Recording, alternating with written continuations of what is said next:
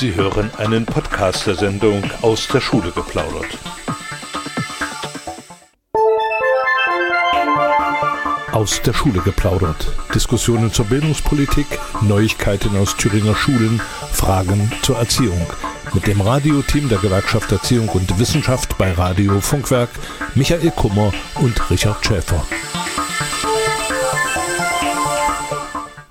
Herzlich willkommen zu Aus der Schule geplaudert und wir haben heute ein Riesenthema oder riesen, riesige Themen zu bewältigen und haben auch zwei Studiogäste dazu eingeladen, weil wir das letzte Mal gemerkt haben, so ganz allein schaffen wir diese Themen nicht und ich begrüße ganz herzlich hier im Studio Frieda und Christian. Herzlich willkommen.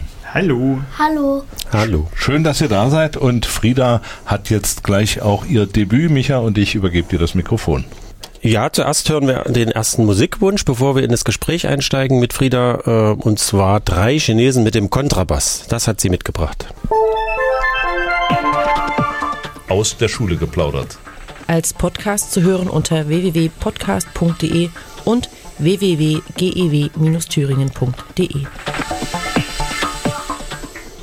Ja, also drei Chinesen mit dem Kontrabass, das war der erste Titel, den wir gehört haben, auf vielfachen Wunsch einer kleinen Dame, die heute anwesend ist. Äh, unsere Sendung heißt ja aus der Schule geplaudert. Ähm, wir haben natürlich auch den Anspruch, dass wir ab und zu mal über aus der Schule plaudern, nämlich mit Schülern und Schülerinnen sprechen. Ich kann da immer wenig für begeistern, hier 18 Uhr zu sitzen bei Radio Frei, aber meine eigene Tochter konnte ich natürlich überreden. Die Frieda ist heute da. Nochmal herzlich willkommen und schönen Dank, dass du das machst. Wir hören nachher noch einen zweiten Titel von dir und wir wollen ein wenig über deine Schule plaudern. In welche Schule gehst du denn eigentlich? Also in die evangelische Grundschule Erfurt. Okay, und du bist wie alt? Acht Jahre. Das heißt, du gehst in die zweite Klasse. Ja. Aber die heißen bei euch anders, richtig? Ähm, ja. Erzähl mal. Also wir zum Beispiel sind die Adler, wir haben Tiernamen als Klassen. Alle haben Tiernamen, nehme ich mal an bei euch. Ja. Und wenn ihr Adler heißt, dann lernt ihr auch fliegen. Äh, nee. Schade. Schade. Und das Besondere an eurer Schule ist, dass bei euch immer mehrere Jahrgänge zusammen sind. Also du hast nicht nur mit Zweitklässlern zu tun, sondern auch mit Erstklässlern. Ja. Du hattest mir erzählt, was dir besonders gut gefällt an der, an der Schule, das ist Projektunterricht. Erzähl mal, was ist das eigentlich? Habt ihr das oft? Naja, wir haben es montags, glaube ich, und Mittwoch. Und ähm, da behandeln wir verschiedene Themen, wie zum Beispiel freies Projekt hatten wir mal. Da durften wir uns aussuchen, was wir haben, machen dazu ein Plakat, schreiben Texte auf, die suchen wir im Internet und manche dürfen wir auch so gedruckt draufkleben und machen und holen uns auch manchmal von zu Hause Bilder dazu oder Kuscheltiere, wenn es Tiere sind. Und ihr habt das jede Woche oder sind das nur einzelne Wochen im Schuljahr? Jede Woche. Ganz regelmäßig habt ihr Projektunterricht. Ja. Und daneben gibt es noch zwei andere Unterrichtsformen, die ich als Papa immer so mitbekomme. Das ist einmal Wochenplan und Kursunterricht. So. Ja. Und jetzt haben wir aber, glaube ich, viele Zuhörer, die wissen gar nicht, was Wochenplan ist, weil die das in ihrer eigenen Schule nie hatten. Kannst du das erklären? Also Wochenplan ist sozusagen, da haben wir extra einen Hefter dafür. Da wird entweder jede erste Woche oder alle zwei Wochen oder eine Woche und eine halbe, also am Mittwoch und eine Woche und da können wir dann, steht zum Beispiel Ballonheft, das ist ein Deutschheft, steht dann da ähm, Seite also 15 bis 18 oder so etwas. Und das bekommt ihr am Anfang der Woche, diesen Wochenplan. Hast du den geschrieben oder wer schreibt den? Meine Lehrerin. Aha. Die schreibt also einen Plan, was du in der Woche zu tun hast. Ja. Und das heißt, Freitag bist du fertig damit.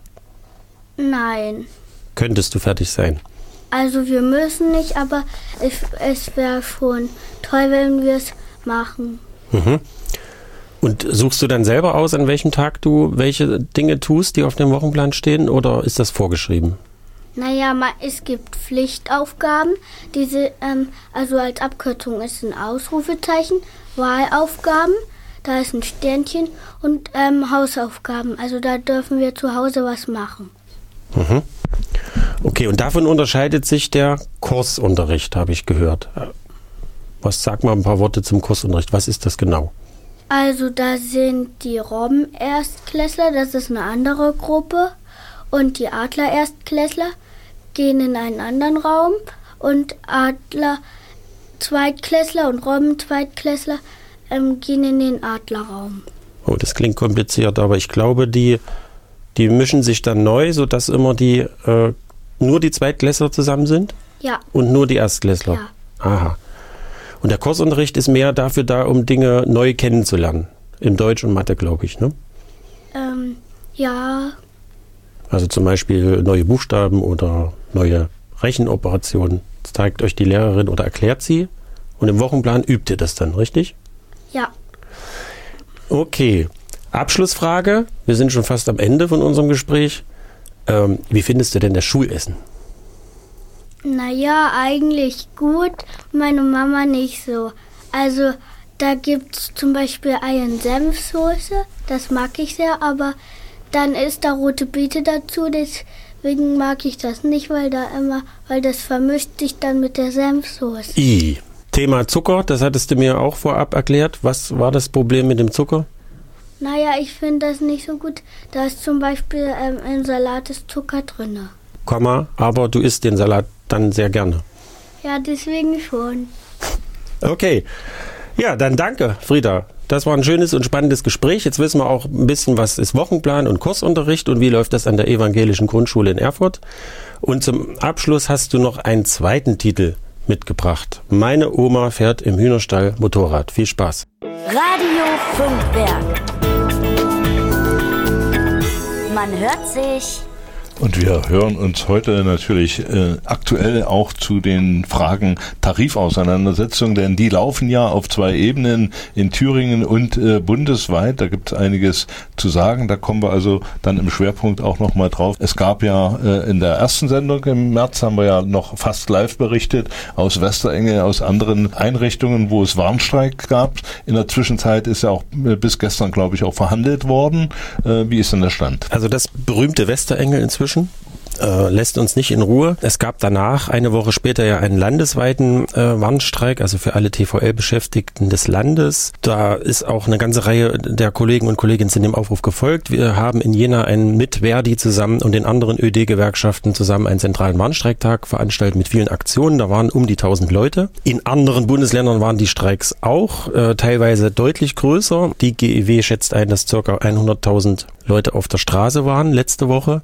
Und am Dienstag war die nächste Verhandlungsrunde und die Arbeitgeber, also die TDL, die Tarifgemeinschaft Deutscher Länder, rückt weiterhin nicht von ihrer Forderung ab, dass sie zwar über eine Eingruppierung, also diese Lego-Geschichte, Lehr Lehrkräfte-Entgeltordnung sprechen möchte, aber nur, wenn es Leistungskürzungen gibt in der betrieblichen Altersvorsorge, also die Betriebsrente der öffentlich Angestellten. Und das ist sozusagen eine rote Linie, die überschritten ist, die für die Gewerkschaften nicht tragbar ist. Das da kann man nicht zustimmen, sonst würden wir keine mitgliederorientierte Politik machen. Und deswegen ist jetzt, sind zwei Dinge passiert. Zum einen konnte man sich nicht einigen. Man hat einen weiteren Verhandlungstermin ausgemacht. Der ist Ende März. Und die Gewerkschaften haben gesagt, wir gehen also nochmal auf die Straße, nochmal in einem größeren Umfang. Und das wird nächste Woche sein. Und für uns hier im mitteldeutschen Raum wir haben uns zusammengeschlossen mit den öffentlichen Dienstgewerkschaften, also Sachsen, Sachsen-Anhalt, Thüringen und werden einen zentralen, eine zentrale Kundgebung nächste Woche Dienstag in Leipzig abhalten. Das sind also alle Thüringerinnen und Thüringer mit beteiligt. Das ist ein Riesenaufwand an Organisation. Dazu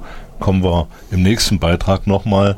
Wir machen aber erstmal eine kleine Musikpause und fügen dann an, was äh, Nadine äh, dazu zu sagen hat, denn die ist in die Vorbereitung von Aktionen intensiv mit beteiligt. Aus der Schule geplaudert. Als Podcast zu hören unter www.podcast.de und www.gew-thüringen.de. zurzeit im Arbeitskampf. Da muss einiges organisiert, mobilisiert und durchgeführt werden. Und eine, die damit federführend vertraut ist, ist Nadine Hübner. Hallo. Hallo Richard. Schön, dass du da bist und schön, dass du jetzt in dieser aufregenden Zeit ein bisschen äh, Ruhe gefunden hast, um meine Fragen zu beantworten. Mobilisieren von Lehrkräften im Arbeitskampf, das ist ja keine einfache Aufgabe.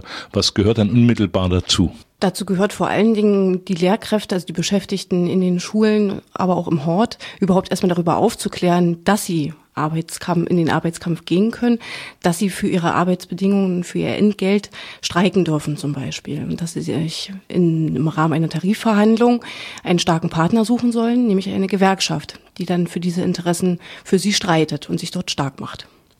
Und Sie müssen natürlich auch wissen, welche Forderungen Sie selbst haben und mit welchen Forderungen Sie Ihre Arbeitnehmervertretung, also die Gewerkschaft, beauftragen, in den Arbeitskampf zu gehen. Richtig, genau. Also die Forderungen sind ja mit, mit unseren Mitgliedern, mit den Mitgliedern der GEW Thüringen und GEW, also generell der GEW abgestimmt. Da gibt es eine Tarifkommission, die sich auf eben diese Forderungen geeinigt hat. Das ist für den Länderbereich sind das zum Beispiel 5,5 Prozent mehr Geld, mindestens 175 Euro für jeden, also bei der untersten Stufe angefangen bis hin zur höchsten.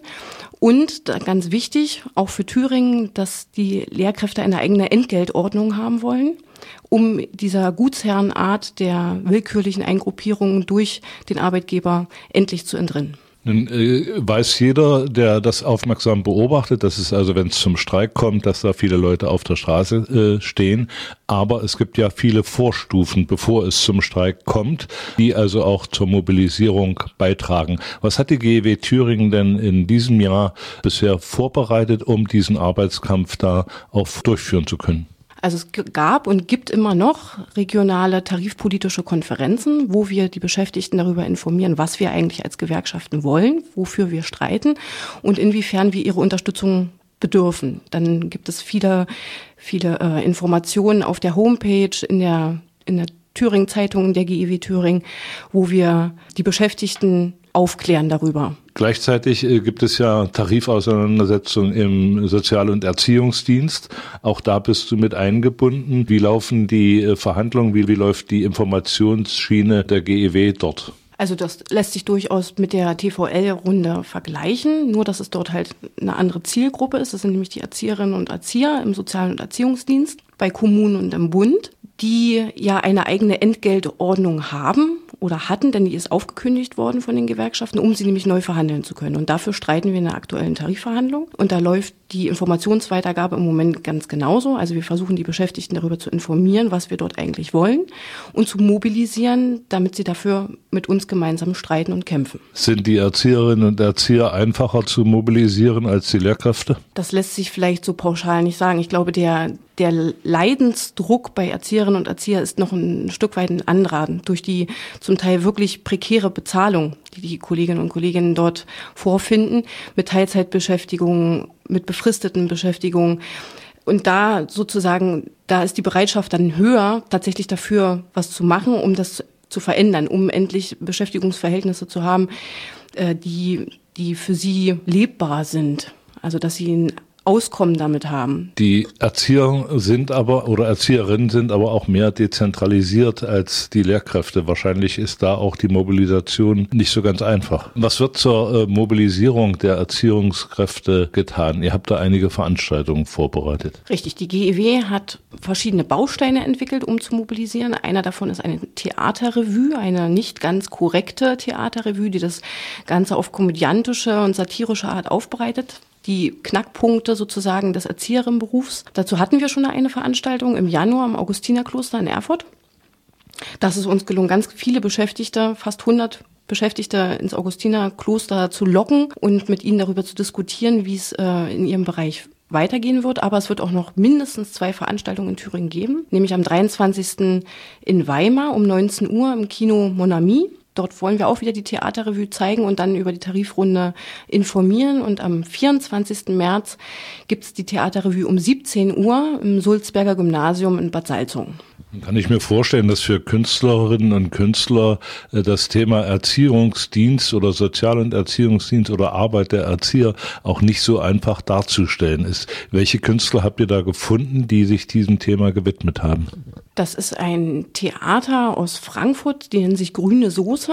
Und die haben natürlich in, in, ganz enger Zusammenarbeit mit der GEW sich überhaupt erstmal darüber informiert, was das heißt, der Beruf der Erzieherin, des Erziehers. Obwohl man ja sagen muss, dass das Thema Erziehung ja ein Thema ist, wo jeder der Meinung ist, er könnte darüber mitreden, ne? weil jeder hat in irgendeiner Form Erziehung genossen. So dass da immer schon eine, sozusagen eine Grundlage, eine Basis dafür da ist und auf die sattelt man dann auf, indem man sich den Beruf der Erzieherin und des Erziehers anguckt. Und da, wie gesagt, war die Zusammenarbeit mit der GEW ganz eng gewesen und äh, auch die Zusammenarbeit mit Ehrenamtlichen in der GEW, die dann überhaupt gesagt haben, wie es denn aussieht in den Einrichtungen. Kann man kurz zum Inhalt des Stückes was sagen? Kann man nur insofern, als dass es 13 unterschiedliche Szenen sind, die losgelöst voneinander sind. Es gibt immer wieder eine andere Erzieherin, die dort auftritt. Das ist immer wieder die gleiche Schauspielerin, aber sie verkörpert immer wieder eine andere Erzieherin und einen Kollegen, der in unterschiedliche Rollen schlüpft. Mal ist er der Hausmeister, dann ist er derjenige, der die Supervision in der Einrichtung durchführt. Und so werden die verschiedenen Baustellen des Berufsfelds Erzieherin abgearbeitet. Es wird geguckt, wie, wie geht man mit Personalmangel um? Was bedeutet das eigentlich? Wie geht man mit Eltern um, mit auch sehr anspruchsvollen Eltern? Äh, und das wird auf eine sehr lustige Art und Weise thematisiert. Kommt auch gut an bei den Erzieherinnen und Erziehern, oder? Ja, das kommt sehr gut an, weil sie merken, das ist mein Berufsalltag. Genau so sieht's aus. Und gleichzeitig muss ich das nicht immer alles so, zumindest wird mir es in dem Moment als nicht so bitter ernst präsentiert. Ich kann auch richtig darüber lachen. Und Lachen hat ja auch eine soziale Funktion. Und äh, das wird sozusagen in dem Moment genutzt und aufgegriffen, um die Leute nochmal darauf hinzuweisen, dass es zwar in dem Moment lustig ist, aber doch auch Stoff bietet, um sich damit äh, ernsthafter auseinanderzusetzen. Radio Funkwerk. Man hört sich. Ja, und aus der Schule geplaudert heute natürlich wieder mit äh, Informationen zu den Tarifauseinandersetzungen im öffentlichen Dienst. Und wir haben heute auch den Christian Voss hier von der GEW und in Doppelfunktion und natürlich mit hochgekrempelten Ärmeln sitzt er hier, denn er muss nächste Woche richtig ran klotzen. Vielleicht, äh, Micha, lockst du ihm mal ein paar Informationen heraus, was er denn in der nächsten Woche im Rahmen dieser Tarifauseinandersetzung zu tun hat. Äh, das tue ich gerne. Er muss sich noch eine Minute gedulden, lieber Christian, ähm, weil ich ganz kurz was dazu sagen will. Das sind, ist die Tarifrunde für den öffentlichen Dienst der Kommunen und des Bundes auch, aber der, vor allen Dingen der Kommunen. Und in dieser Tarifrunde wird unter anderem ein Tarifvertragswerk oder ein, ein Gehaltstabellenwerk Sozial- und Erziehungsdienst, SUE nennt sich das, ähm, verhandelt. Und da sind eben die meisten Kindergärtnerinnen und Kindergärtner, also Erzieherinnen und Erzieher, auch an Horten, wenn sie denn kommunal sind, sind dort eingestuft. Und die GEW möchte halt, das ist die zentrale Forderung, dass diese Eingruppierungsregelung aktualisiert werden und an moderne Regelungen oder Bedürfnisse, Ausbildungsstände etc. angepasst werden, weil die, die Gruppierungsmerkmale, die dort festgesetzt sind, die sind aus den 70er Jahren der Altbundesrepublik. Da gibt es bestimmte Berufsgruppen gar nicht, die es heute aber gibt und man weiß eigentlich nicht, wo man die eingruppieren soll. Und das ist natürlich für einen Arbeitgeber immer schön, weil er die möglichst niedrig einstuft. Und das ist die zentrale Forderung, dass da überhaupt eine aktualisierte Tabelle rauskommt, wo dann letztendlich die gut qualifizierten Erzieherinnen und Erzieher auch deutlich mehr verdienen, als sie jetzt verdienen. Das sind nämlich oft die mit den Teilzeitstellen, die trotz ihrer Arbeit ähm, dann auf staatliche Hilfe angewiesen sind. Das ist die zentrale Forderung und der Arbeitgeber das ist in, in dem Fall, äh, habe ich jetzt nicht dabei, äh, die kommunalen Arbeitgeber sagen halt, nein, wir machen das gar nicht, das ist überhaupt nicht notwendig und nicht finanzierbar. Und auch in dieser Runde hat die GEW und die ÖD-Gewerkschaften zusammen haben zu ersten Warnstreiks, also wir sind jetzt bei der ersten Warnstreikwelle im ÖD-Bereich, öffentlicher Dienst heißt das. Ähm, und da ist am Montag eben im Vorfeld zu dieser Theaterrevue in Weimar ist ein regionaler Warnstreik ausgerufen worden für Weimar und Apolta, die beiden Landkreise und Weimar Stadt. Das betrifft ungefähr so 50 Einrichtungen, äh, sind die Beschäftigten aufgerufen, dort zu erscheinen und es soll von 16 bis 18 Uhr gehen, dort auf dem Goetheplatz vor dem Kasseturm. Dort treffen wir uns und werden die teilnehmenden Streikenden ähm, mit lustigen Aktionen bespaßen. Und da würde ich jetzt tatsächlich, jetzt kommt die Frage nach ungefähr dreieinhalb Minuten. Christian, du bist ja mit im Organisationsteam. Was äh, können wir denn da erwarten am Montag?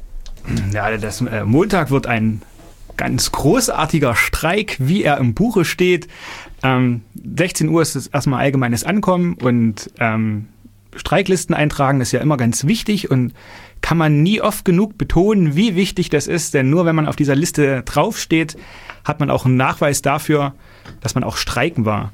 Genau, wenn wir dann angekommen sind, nach Pi mal Daumen, eine halbe Stunde, werden dann ein paar Begrüßungsworte ähm, geschehen von Katrin Witztum, das ist unsere Vorstandsvorsitzende der GEW. Genau, dann werden wir uns ein bisschen äh, drauf, drauf einstimmen, es gibt ja wirklich viele Problembereiche, die äh, unfairen Besoldungsinhalte, also ne, was überhaupt für mein Arbeitsumfeld beschrieben ist, was da drin ist, ist ein Feld davon. Wenn man sich mal anschaut, was Erzieherinnen eigentlich im Durchschnitt verdienen in Thüringen, das ist zum Sterben zu viel, aber zum Leben zu wenig. Da gibt es halt eine ganze Reihe von Ungerechtigkeiten, wenn man sich mal anschaut, wie auch Hort funktioniert, wie Erzieherinnen ähm, da arbeiten und wie die aber eigentlich qualifiziert sind, ist das eine ganz schöne Unart. Da kann ich auch ein kleines Lied davon singen, weil ich bin zwar eigentlich ähm, gelernter Lehrer für die gymnasiale Oberstufe, doch in Thüringen ist ja die Suche nach einem Arbeitsplatz ist ja so eine halbe Odyssee, wo man sich mit diversen Menschen anfreunden und anlegen muss. Und das zieht sich alles hin, besonders in der schönen Fächerkombination Geschichte, Sozialkunde. Die kann ich an alle Hörer nur empfehlen. Das ist sowas wie Afrikanistik und angewandte Anthropologie. Also das ist Taxischein danach. Ähm, dass ich eine ganze lange, also eine ganze Weile gebraucht habe, irgendwie was zu finden. Und in der Zwischenzeit war ich auch mal als Kindergärtner angestellt. Und weil das Thüringer Kultusministerium gesagt hat, Mensch, 18 Semester Erziehungswissenschaftsstudium, das befähigt Sie doch als Erzieher. Und zwar wurde ich da als Fachkraft angestellt in einem Kindergarten. Ich habe diesen 18 Semestern, das ist schon eine ganze Weile, man kann sich auch fragen, warum man überhaupt 18 Semester studiert, aber das ist ein anderes Thema. Habe ich echt viel gehört über alle möglichen Sachen, historisch kritisch auseinandernehmen von Karl Barth und alles Mögliche.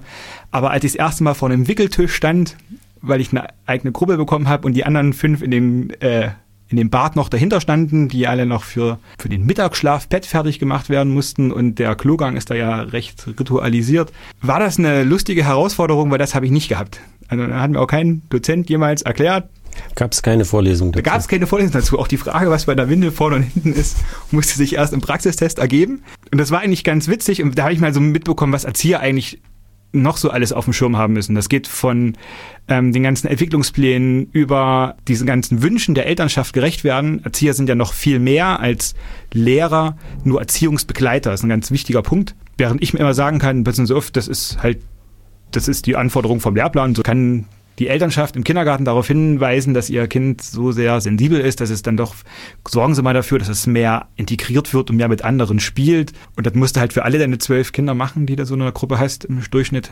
Das, so. heißt, das heißt, du hast am eigenen Leibe erfahren, dass die, die Anerkennung, die die Gesellschaft den Erzieherinnen und Erziehern gibt, und das ist primär über finanziell, dass die eigentlich nicht ausreichend ist. Genau. Also wenn man sich das mal anschaut, also ich, alle Erzieherinnen, die ich da gesehen habe und Erzieher, ähm, die haben das mit ganz viel Herzblut gemacht und da war, da ist keiner hat auf die Uhr geguckt und ist nach Hause gegangen. Und die Anzahl dessen, wenn du Überstunden machen musst, weil irgendein Elternteil kommt zu spät von der Arbeit, hat irgendwas verschwitzt und sowas, und dann bist du nochmal eine halbe Stunde länger im Kindergarten, weil da einfach nochmal zwei Kinder sind, die vergessen wurden oder sowas. Ähm, Sachen vorbereiten, kreativ sein, möglichst Bildungsangebote überall in allen möglichen Bereichen und schon schulprobedeutisch und wissenschaftsprobedeutisch vorbereiten. Das machen die. Und da sind die echt mit ganz viel Herzblut dabei. Und dann braucht man aber halt irgendwie auch einen Ausgleich dazu. Und wenn es halt mal ist, in der Schließzeit sich wirklich einen erholsamen Urlaub zu gönnen. Und es ist aber irgendwie immer an Finanzen gebunden. Das fand ich schon hart festzustellen, ähm, wie hoch der Unterschied ist zwischen den Gehaltscheck, die ich bekomme, und zwischen der wirklichen Arbeit, die ich leiste. Darf ich fragen, was Prozent, das war eine Teilzeitstelle oder Vollzeit? Teilzeit, halbe Stelle. Halbe Stelle, wie viel war das ähm, kommunaler Dienst? Das war ein äh, privater Kindergarten, kirchlicher Kindergarten, aber angelehnt am TVÖD. Okay, wie, wie viel verdient man da? Ähm, ich bin da mit um die 800 rausgegangen. Oha. Verheiratet, gute Steuerklasse. Oha. Für eine halbe Stelle. Das heißt, du, du äh, hättest äh, entweder aufstocken müssen genau. oder noch eine andere halbe Stelle genau. in Anspruch nehmen müssen. Jawohl. Mhm. Das heißt also, wenn man sich jetzt vorstellt, eine vollbeschäftigte Erzieherin hätte das äh, im Wesentlichen das Doppelte gekriegt wie du, ja? Also ja, genau. Also mehr mehr ist da nicht. Mehr dann ist dann aber auch nicht. Die Abzüge und dann ist genau. äh, Rio da. Und, wenn man, ja. und bei Erzieher ist ja noch ähm, den Fakt, der wird auch in der Revue sehr schön präsentiert. Ähm, erst nach 26 Jahren erreicht man im Schnitt da die höchste Besoldungskategorie. Also man muss 26 Jahre am Stück arbeiten, darf auch nicht den Arbeitgeber wechseln, weil jeder Arbeitgeberwechsel oft mit einer Runtergruppierung äh, einhergeht. Und erst nach 26 Jahren hat man die höchste Stufe erreicht. Und das ist ja für die Rentenberechnung unglaublich wichtig, dass man lange viel verdient hat. Und das ist da einfach nicht der Fall. Dazu kommt, dass in vielen Bereichen einfach keine vollen Stellen gibt. Da werden Erzieher fast nur oder Erzieherinnen fast nur mit einer halben Stelle eingestellt, gerade im Hort. Was ja als Ganztagsschule angelegt ist, aber die Nachmittagsbetreuung sozusagen von Erziehern übernommen wird und Erzieherinnen und die werden nur als halbe Stelle gehandelt, obwohl der Vormittag von Lehrern abgedeckt wird, die mit einer vollen Stelle bezahlt werden sozusagen. Das ist irgendwie nie so clever. Also im, im Hortbereich ist es wirklich ein Problem. Ähm, da gibt es fast nur Teilzeitstellen, aber wir hatten vor zwei Sendungen, glaube ich, drüber gesprochen mit den Unterschriften, der Unterschriftenaktion für den Horterhalt in Landeshand. Weil wenn das derselbe Dienstherr ist, derselbe Arbeitgeber, dann könnte man natürlich ein Mehrpädagogensystem sehr leicht, wenn man es denn finanzieren möchte, sehr leicht umsetzen und dann würden die Erzieher auch, ähm, wenn sie denn möchten, Vollzeitstellen bekommen. Ja. Ganz automatisch, weil sie den ganzen Tag dabei sind. Ja, Christian, erstmal vielen Dank und wir haben natürlich noch mehr Fragen und ja. wir wollen jetzt erstmal deinen Musikwunsch äh, erfüllen. Twisted Sister, warum diesen? Der, der, ist zeitlos. Also We're Not Gonna Take It, das äh, berührt einen tief im Herzen und lässt die kleinste Revoluzorzelle, die jeder von uns hat, hoch erfreuend aufstrahlen. Mach mich an im Kabelnetz auf 107.9 MHz. Und wenn Sie das eingeschaltet haben, dann hören Sie jetzt aus der Schule geplaudert hier mit Michael Kummer und Richard Schäfer. Gast im Studio heute Christian Voss von der GEW, der in der nächsten Woche äh, den 48-Stunden-Tag durchziehen muss, denn er hat einiges zu tun. Dazu haben wir schon einiges gesagt, Christian, äh, aber du hast ja spezielle Aufgaben auch bei der GEW, äh, die dich äh, mit jungen Menschen zusammenführen. Vielleicht können wir den Fokus mal darauf richten, wie ist deine Arbeit mit jungen Leuten, die in die GEW eintreten, beziehungsweise die pädagogische Berufe antreten. Was musst du da tun? Genau. Ähm ich arbeite jetzt äh, hauptamtlich äh, mit einer halben Stelle bei der GEW und kümmere mich da besonders um die Lehramtsanwärter und Anwärterinnen. Also wir sind, äh, diese Stelle ist zweigeteilt. Nadine kümmert sich dann eher um den sozialpädagogischen Bereich und Erzieherinnenbereich und die Lehramtsanwärterinnen und äh, Studis sind dann mir ans Herz gewachsen und um die kümmere ich mich. Ähm, genau, wer von den Referendarinnen und Rennen jetzt gerade zuhört, äh, ja, kennt uns vielleicht noch. Wir haben so eine coole Aktion äh, ins Leben gerufen, die Zuckertütenaktion. Das heißt zur Verbeamtung, das ist mal ein ganz großer Festakt, ähm, gibt es dann von uns noch ein paar Zuckertüten überreicht. Äh, als Dankeschön erstens, weil sie den harten Kampf gewonnen haben, eine Referendariatstelle in Thüringen zu kriegen. Und ähm, weil es halt schön ist, jetzt da zu sein. Und es gibt eine ganze Reihe von Gründen, warum man sich auch schon als Lärmsanwärter für die Gewerkschaft irgendwie einschreiben sollte. Ich habe das damals auch in meinem Ref, äh, bin ich in der GW eingetreten und habe die kennen und äh, lieben gelernt, sozusagen. Und das heißt, du bist, äh, du organisierst das, also dass die Zuckertüten gefüllt sind oder lasst ihr euch die anliefern in der Geschäftsstelle oder wie läuft das? Ja, das wäre schön.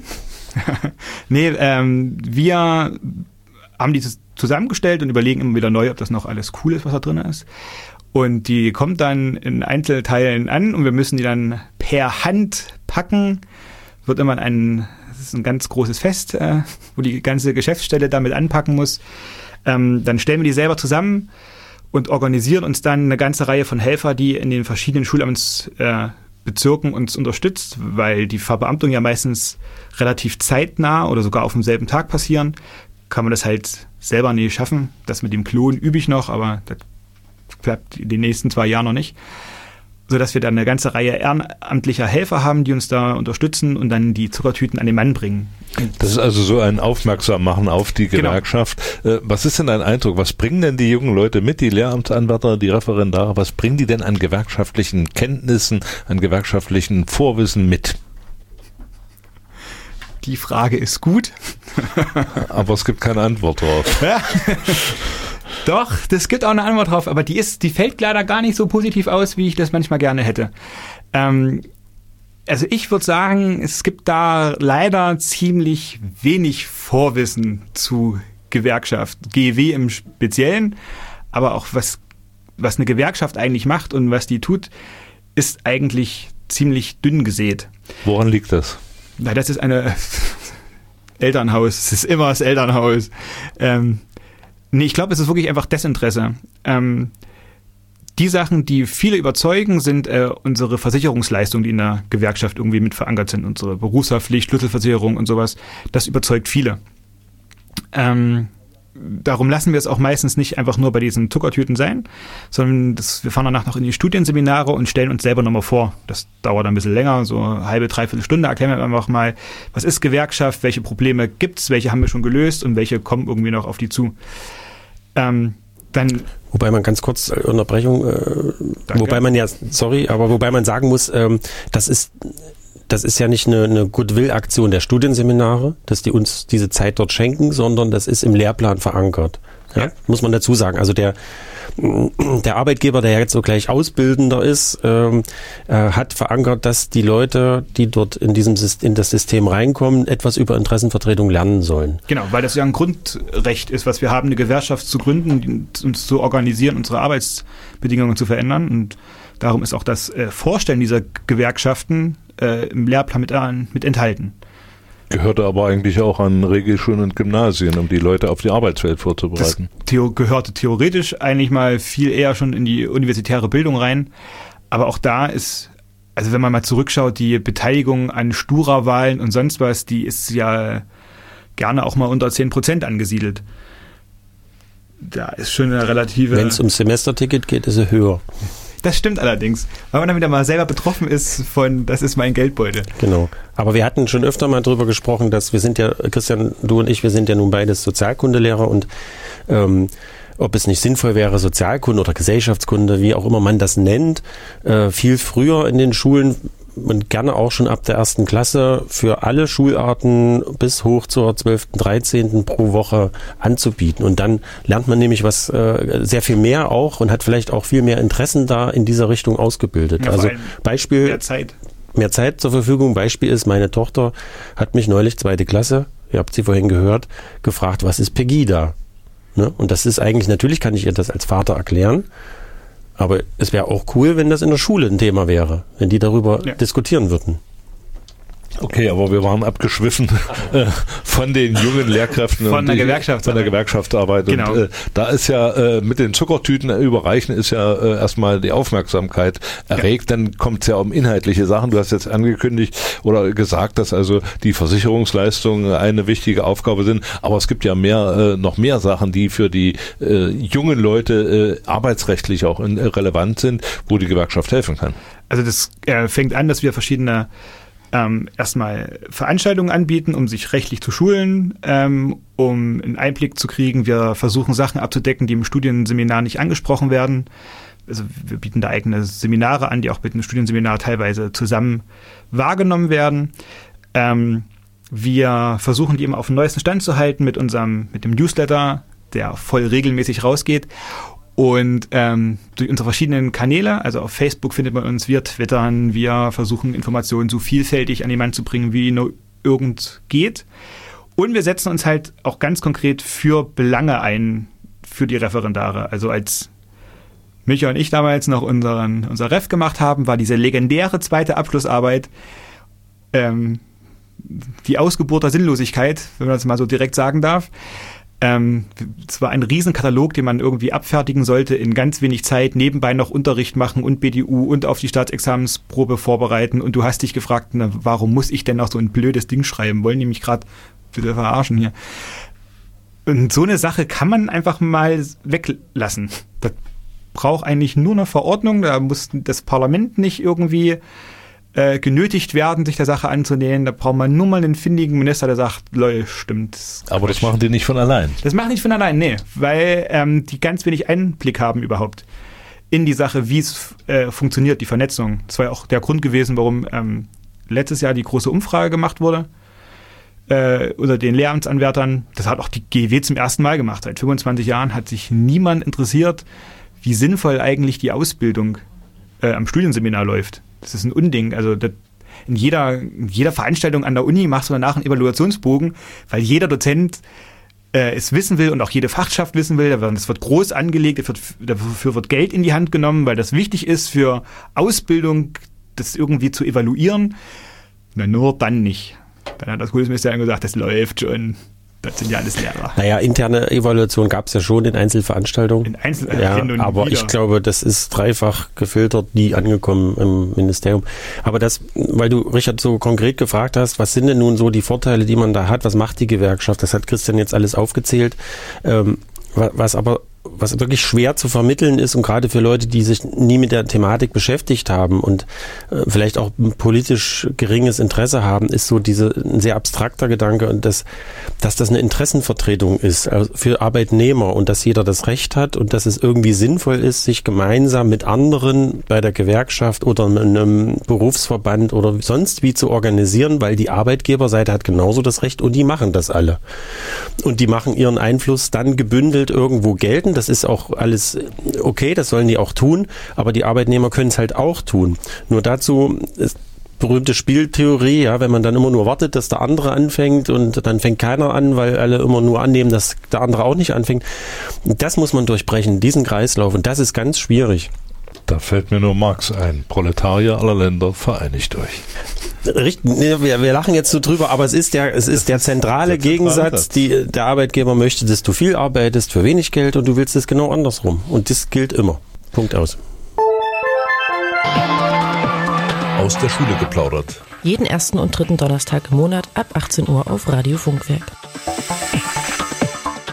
Und wir machen weiter mit Fragen an Christian Vossen. Der hat eine neue Stelle, eine halbe Stelle bei der Gewerkschaft Erziehung und Wissenschaft. Und das ist ja nun mal eine ganz andere Sicht auf gewerkschaftliche Arbeit als die, die du bisher erlebt hast im Studienbetrieb oder im Schulbetrieb oder auch in deinem Einsatz im Kindergarten. Was ist denn jetzt neu an deiner Arbeit? Na, jetzt macht man die Veranstaltungen, wo man früher hingegangen ist, zum Beispiel. Es ist so ganz elementar und äh, stellt man fest, was das eigentlich für ein Aufwand ist, alle anzuschreiben, an alle zu denken. Viele Mitglieder, groß verteilt. Die meisten haben E-Mail, nicht alle haben E-Mail. Da musst du immer denken, welche Wege nimmst du wann, wie. Dann muss man nochmal nachdenken, ach ja, ein Brief dauert länger im Regelfall. Es sei denn, der Server ist zu langsam, dann dauert der Brief genauso lang wie eine E-Mail. Aber damit muss man sich dann halt mal rumschlagen.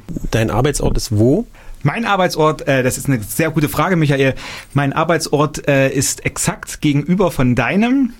Wir sehen, der- uns, wir sehen uns sozusagen öfter. Wir sehen uns öfter, ja. Also mach das mal konkret in, in der Geschäftsstelle der Gewerkschaft Erziehung und Wissenschaft in der Heinrich-Mann-Straße im Dachgeschoss. Ihr habt also den Überblick über alles das, was unten läuft. So. Ah, Das ist wunderschön zusammengefasst. Äh, Im Regelfall haben wir das. Genau, in der Landesgeschäftsstelle ein wunderschönes Haus, äh, geschichtsträchtig. Na, die Thüringer Verfassung wurde da zusammengestellt und unterschrieben. Ja, da wo Detlef sitzt. Ach. Detlef übrigens unser sehr gut aussehender Systemadministrator. Ja, das kann ich einfach mal Hallo alle, Detlef. Hallo Detlef. Und ich kann ja mal alle loben, die sonst doch so in unserer Landesgeschäftsstelle sitzen. Ja, wie viel sitzen denn da? Zwölf sind wir. Ja. Und die, äh, ich meine, das, was die Gewerkschaft immer fordert, ist ja ähm, eine Verbesserung der Arbeitsbedingungen. Ja? Ja. Leute fair bezahlen, nach Tarif und so weiter. Findest du das denn alles bei deinem neuen Arbeitgeber? Äh, und das ist jetzt eine wohlwollend gestellte Frage. Das ist eine sehr wohlwollend gestellte Frage, die man über das Radio unglaublich wahrheitsgemäß beantwortet. Nee, also es ist wirklich, äh, ist eine schöne Arbeit da. Kann man mal so feststellen, kann ich auch nur jedem empfehlen. Weit weg von stressfrei. Es ist sogar sehr stressig, aber es ist irgendwie, es ist irgendwie ein schöner Stress. Es ist äh, eine schöne Arbeit, weil man das irgendwie für die anderen macht. Also es ist eine, auf einer total netten Ebene für andere macht. Das ist eine eine schöne Geste. Man macht das für andere. Wie kommt es denn an bei anderen? Wie honorieren denn die anderen das, was du für die machst? Ähm, Im Regelfall sehr gut. Ja, also man kniet sich da auch ein bisschen rein. Man kriegt, also ich krieg von den äh, Lehramtsanwärterinnen und Lehramtsanwärtern immer mal E-Mails mit Problemfragen, wie kann ich Buchkosten rückerstatten und was ist denn hier und der Fachleiter da ist doof und na, komme ich ja nicht klar. Dann versuche ich da irgendwie zeitnah, so schnell wie es geht, eine qualifizierte Antwort zu geben. Und die sind immer unglaublich dankbar, dass Informationsfluss da ist, dass ich jemanden habe, an den ich mich äh, wenden kann. Wir haben jetzt ein paar Mal Veranstaltungen angeboten für so Rechtsfragen im Lehreralltag, so auf einer sehr allgemeinen Ebene. Das hat ein super Feedback bekommen. Ähm, als wir streiken waren, haben wir ein schönes Feedback bekommen von Leuten, die da sehr äh, beeindruckt waren, was wir alles aufgefahren haben, wie wir das organisiert haben, dass Leute da hinkamen. Ähm, dass es halt auch so viele waren, auch wenn es für, also für Thüringen viele, deutschlandweit geht so. Ähm, also ich glaube, das kommt immer, also eigentlich ganz gut an. Es gibt immer mal so ein paar Leute, denen, wie es halt immer so ist, denen ist es nicht zu viel oder die fühlen sich vom Informationsfluss ein bisschen hinten rangestellt, aber das versuchen wir eigentlich so gut wie es geht zu beheben. Aber eigentlich kriegt man den Eindruck, dass die Leute es sehr wertschätzen, was man da macht.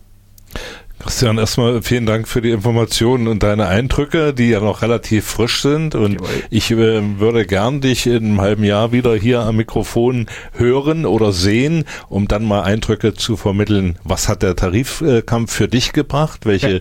Erkenntnisse hast du mitgenommen? Welche Erfahrungen hast du mitgenommen? Und natürlich auch, welche positiven und negativen Erlebnisse sind in der Zeit über dich äh, gekommen, in der Zeit der GEW. Und wir hören uns wieder am ersten Donnerstag im Monat.